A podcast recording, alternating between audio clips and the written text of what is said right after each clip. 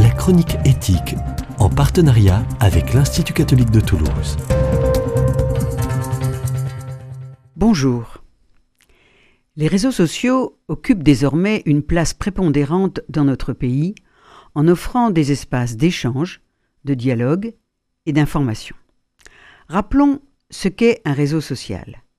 C'est un service en ligne permettant à ses utilisateurs de publier les contenus de leur propre choix et de les rendre accessibles à tout ou partie des autres utilisateurs de ce service.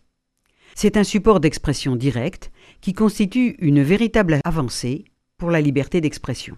Toutefois, nous avons sans doute fait l'expérience de l'arrivée dans nos boîtes à lettres électroniques de propositions étonnamment proches d'une préoccupation postée par nos soins sur un réseau social. Cette situation a conduit le secrétariat d'État au numérique à confier à un chercheur et à un préfet une étude permettant de définir un cadre de responsabilisation des réseaux sociaux. Le rapport a été rendu il y a une semaine. Jusqu'où sera-t-il appliqué? Il n'est pas possible de le dire aujourd'hui. Mais à quoi nous sensibilise-t-il? Que pourrait-il apporter vis-à-vis -vis de la liberté d'expression?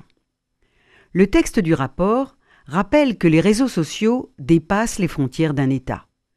La régulation dite du pays d'installation, il s'agit du lieu géographique de la plateforme, est donc bien insuffisante puisque le récepteur ou l'utilisateur peut se situer dans un autre pays. Donc une coordination est nécessaire pour que soient protégés les utilisateurs des pays de destination des messages.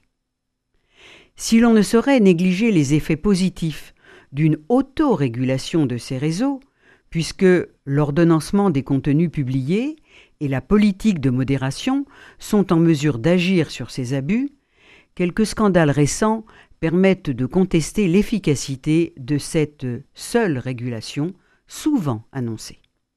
Le rapport cité évoque une régulation en cinq points, nous en retiendrons deux. Le premier rappelle que ce doit être une ambition européenne que de coordonner la capacité des États membres à agir face aux plateformes globales, puisqu'aucune politique nationale sur ce point ne peut être efficiente dans un pays réellement démocratique. Le second évoque un devoir de vigilance des plateformes vis-à-vis -vis de leurs utilisateurs.